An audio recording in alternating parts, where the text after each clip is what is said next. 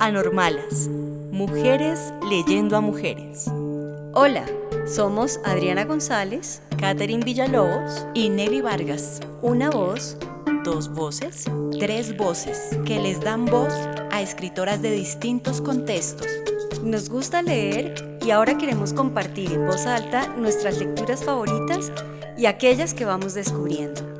Bienvenidas, bienvenidos y bienvenides a este capítulo de Anormalas.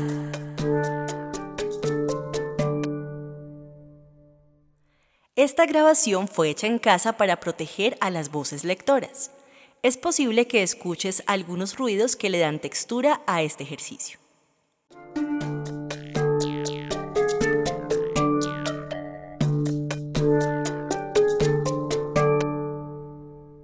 Comenzamos el ciclo de literatura íntima con el diario de Alda Merini, poeta italiana. Su obra en verso y prosa está marcada por su paso en diversos psiquiátricos y su tránsito entre la cordura y la locura.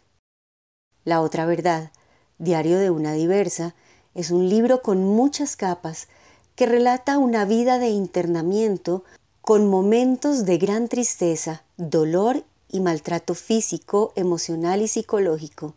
Ensayo y a la vez diario, en este, Alda se resiste a renunciar a la búsqueda de un amor, un amor casi infantil, casi asexuado, casi perfecto.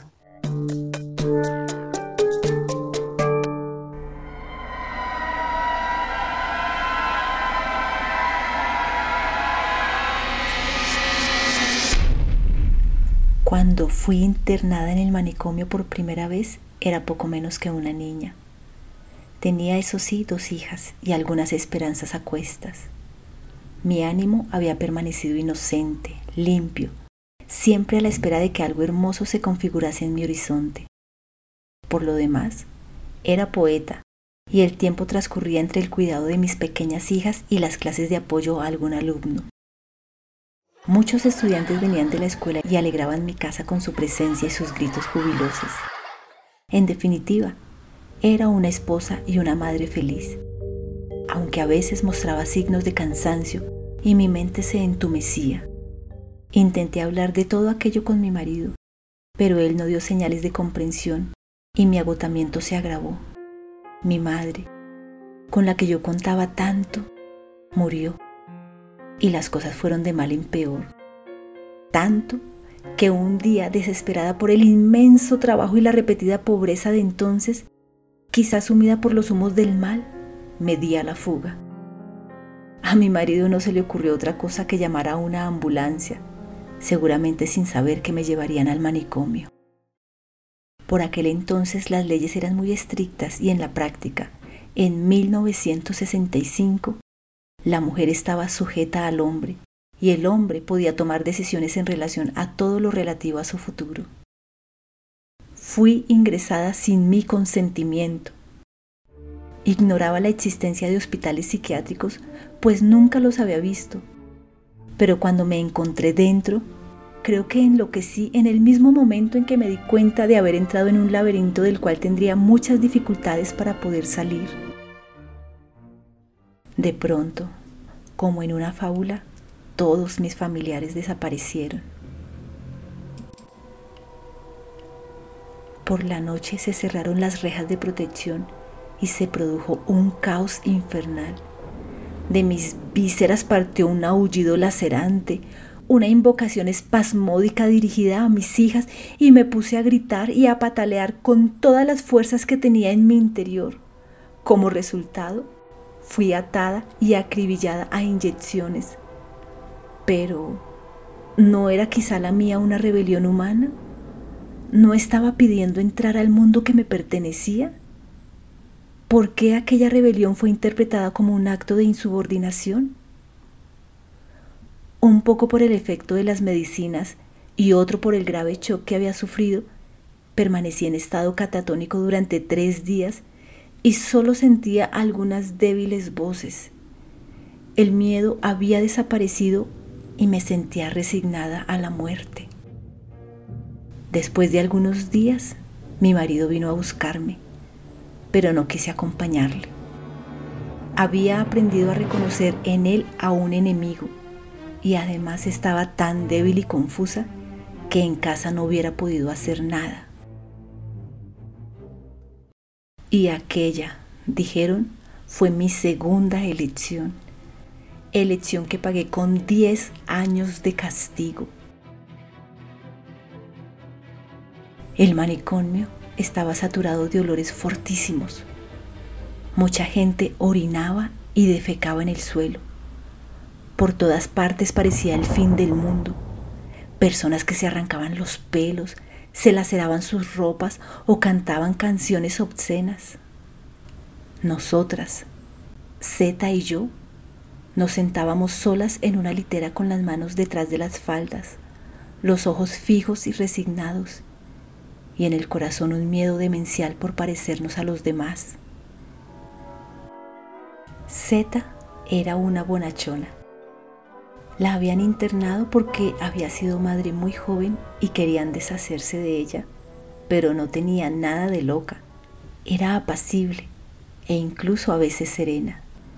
Solo cuando pensaba en su pequeño se echaba a llorar y lo hacía en silencio, segura de que nadie la comprendería. Pero yo la entendía bien. Sabía de qué modo ser madre en un sitio como ese se transformaba en algo atroz. Por eso intentaba distraerla. Un día me encontré a un sacerdote en el jardín. Estaba sola y le pedí que me explicara qué concepto tenía Dios sobre los pobres dementes. Bah, respondió él. ¿Qué quieres, hija mía? Los locos no son responsables. Bah, continué yo. Si Dios nos ha dado el libre albedrío para que escojamos entre el bien y el mal, ¿por qué nos lo quita con la locura? El sacerdote permaneció confuso y se fue murmurando, pero ese concepto me roía por dentro. ¿Por qué un loco no puede ser dueño de su voluntad? Me calmaba pensar lo ignorante que yo era en este asunto. Recientemente encontré en una librería el libro de Adalgisa Conti, que fue internada en circunstancias parecidas a las mías, donde se lee un fragmento que quisiera transcribir y que me parece muy sugerente en relación a los delitos perpetrados en el manicomio. Allí puede leerse. La verdad es que la internación representa ya por sí misma una violencia enorme para la mujer, que al identificarse como persona en el rol de protección a la familia, sustraída de esto pierde todo punto de referencia y toda posibilidad de ser y de reconocerse como individuo. El papel de ama de casa, esposa, madre, es el único lugar posible entendido como natural para la mujer, como la esencia misma del vivir femenino. Es necesario para que la mujer pueda asumir este rol, entonces, la relación con aquel hombre que escogiéndola la consiente de realizarlo. Si no se revela capaz de responder a sus expectativas, la víctima no es ella, incluso culpada de inadaptación, pero sí el marido que ha reconocido socialmente el derecho de rechazarla o sustituirla. Esto condena a la mujer a la pérdida de todo su espacio privado y de una vida colectiva, a violaciones constantes de esa privacidad y de aquel pudor de los cuales como loca no tiene derecho alguno y que le son continuamente exigidos como elementos indispensables de su normalidad. La vida del manicomio facilitará la degradación de su cuerpo, hecho instrumento de una existencia puramente vegetativa y de objeto ofrecido a la manipulación y a la explotación que la institución hará de ella, empeñándole en actividades serviles y degradantes. Este fragmento del libro de Adalgisa me parece muy elocuente, tanto más que yo misma una vez fui sorprendida masturbándome y severamente castigada, ya que las pacientes no debían ni podían tener relaciones sexuales. Así, durante cinco largos años me adapté a aquel menage completamente enloquecedor nos despertaban repentinamente a las 5 de la mañana y nos formaban junto a unas literas en una habitación horrenda que era la antesala del cuarto de terapia electroconvulsiva. Teníamos muy presente el castigo que se nos infringiría si por casualidad nos equivocábamos. No nos daban nada para hacer durante todo el día. No nos daban comida ni cigarrillos fuera de la comida y la cena. Estaba prohibido incluso hablar. De todos modos, al tratarse de síntomas esquizofrénicos y paranoicos, muy poco había que decirse con las otras enfermas. Yo, inexplicablemente, me mantenía lúcida y atenta. Tenía deseos de algo bueno, algo aún sensiblemente humano. Sentía ganas de enamorarme. ¿Pero de quién? Los pabellones se encontraban separados. Los hombres estaban por un lado, las mujeres por el otro. Pero un día entró en nuestro pabellón Pierre, un loco con un gran ramo de rosas blancas para la enfermera, enviado por el jefe. Y yo me enamoré de repente de aquel hombrecito esquivo y simple que trabajaba de pintor allí, dentro del manicomio. Comenzó así nuestro idilio decimonónico, hecho de sonrisas detrás de las ventanas, de frases aproximativas, de pequeños, pequeñísimos encuentros, pero sin ningún deseo de abrazo amoroso. Dice Freud que el hombre normal en su acto sexual se siente continuamente espiado, como si se repitiese el incesto de su infancia, y nosotros habíamos retrocedido hasta el complejo edípico por el cual un apretón de manos era equivalente a una aberración mental. Sin embargo, yo a Pierre lo amaba, y con el paso del tiempo el amor generoso fruto, el deseo sano de la posesión física. Para nosotros, los enfermos, las noches eran particularmente dolorosas. Gritos, diatribas, extraños sobresaltos, maullidos, como si estuviéramos en una cumbre de brujas. Los fármacos que nos suministraban eran o muy débiles o estaban mal administrados, por lo que poquísimas de nosotras lográbamos dormir. Por otra parte, durante el día no hacíamos nada, y si en la noche surgía la tentación de permanecer un poco despiertas, Enseguida éramos reprendidas severamente y enviadas a la cama con los sujetadores. ¿Qué eran esos sujetadores? ni más ni menos que unas cuerdas de cáñamo grueso, dentro de las cuales se nos hinchaban los pies y las manos para que no pudiésemos bajar de los camastros. Gritar sí que podíamos, nadie lo impedía, hasta tal punto que a veces un enfermo de tanto gritar acababa por caer exhausto en su propio lecho.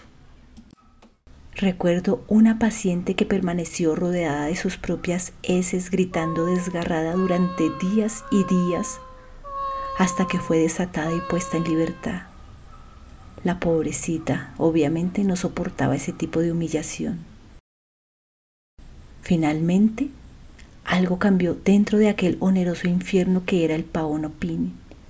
Algo acabó y se abrieron los pabellones y nos fue permitido el intercambio con los hombres y los hombres estaban contentos y también las mujeres, porque así la vida nos parecía más entretenida y un poco más verosímil. Comenzamos a pasear por los jardines hasta que un día descubrí que en el brazo de una adolescente había señales evidentes de cortes reiterados. ¿Por qué intentas suicidarte? Le pregunté. La pobre no sabía responderme pero era evidente que le faltaba el amor y que allí seguramente no lo había encontrado. En el manicomio encontré a Pierre. Era un hombre bueno, un enfermo silencioso. Se enamoró de mí y yo lo supe por sus miradas dulces y por las margaritas que me regalaba cada día. Un día me trajo Romeo y Julieta y me señalaba la palabra Romeo subrayándola con su dedo. Con Pierre fui muy cariñosa. Comprendí todos sus problemas y cuidé de él. Pierre pintaba muy bien. aunque no tenía materiales y por eso pasábamos horas y horas dibujando sobre el polvo de la única mesa que había en la institución. Nos mirábamos a los ojos. Nunca dos seres humanos fueron tan hermanos y se quisieron tan bien como Pierre y yo. Después de un tiempo, comencé a aceptar ese ambiente tomándolo por bueno no me daba cuenta de que me sumergía en aquel extraño fenómeno que los psiquiatras denominan hospitalización, por el cual rechazas el mundo exterior y creas únicamente un universo ajeno a ti y al resto del mundo. Me había construido una idea muy dulce, aquella de sentirme una flor que crecía en una franja de terreno desierto. De esto no hablé nunca con nadie, hasta tal punto que me parecía un proceso psicológico totalmente natural y no sabía ni me imaginaba cuánto habría costado trasladar este pensamiento a la sociedad. De hecho, para mí la sociedad estaba muerta. Desde el momento en que me había rechazado y diagnosticado por aquellos mandatos sociales, no debía ni podía existir. El amor y la familia eran ideas que yo consideraba entonces superadas y triviales. Todo aquello era simple locura, pero yo no me daba cuenta, ni por otra parte se me daba el espacio para que pudiese modificar mis ideas. Aquel día que salí con Pierre, me sobrevino la primera separación de mi mente. Me encontré imprevistamente delante de un hombre, un hombre en toda su integridad, a un enfermo y al mismo tiempo me encontraba ante el espacio de la antigua libertad. Ambos sentimos tan fuertemente este shock que no logramos hacer nada y solo nos acostamos sobre la hierba acariciándonos tiernamente la mano y hablando de aquel niño que hipotéticamente hubiésemos podido tener.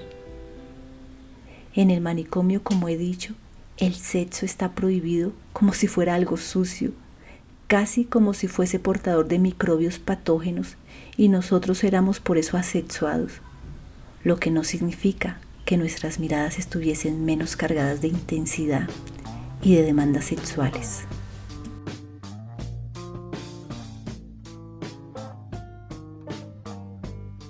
¿Te gustó la lectura de este fragmento? ¿Qué es para ti la locura? ¿Qué es la cordura? ¿Has sentido deseos incontrolables de huir alguna vez? ¿A dónde? Envíanos un mensaje o una nota de voz a través de nuestro perfil en Instagram o en Twitter. Anormalas, mujeres leyendo a mujeres. Encuentra o escucha este capítulo en Spotify, Apple Podcast y en el blog Anormalas Colectiva. Anormalas, mujeres leyendo mujeres. Un podcast con sabor de boca que se te queda en la mente y en el corazón.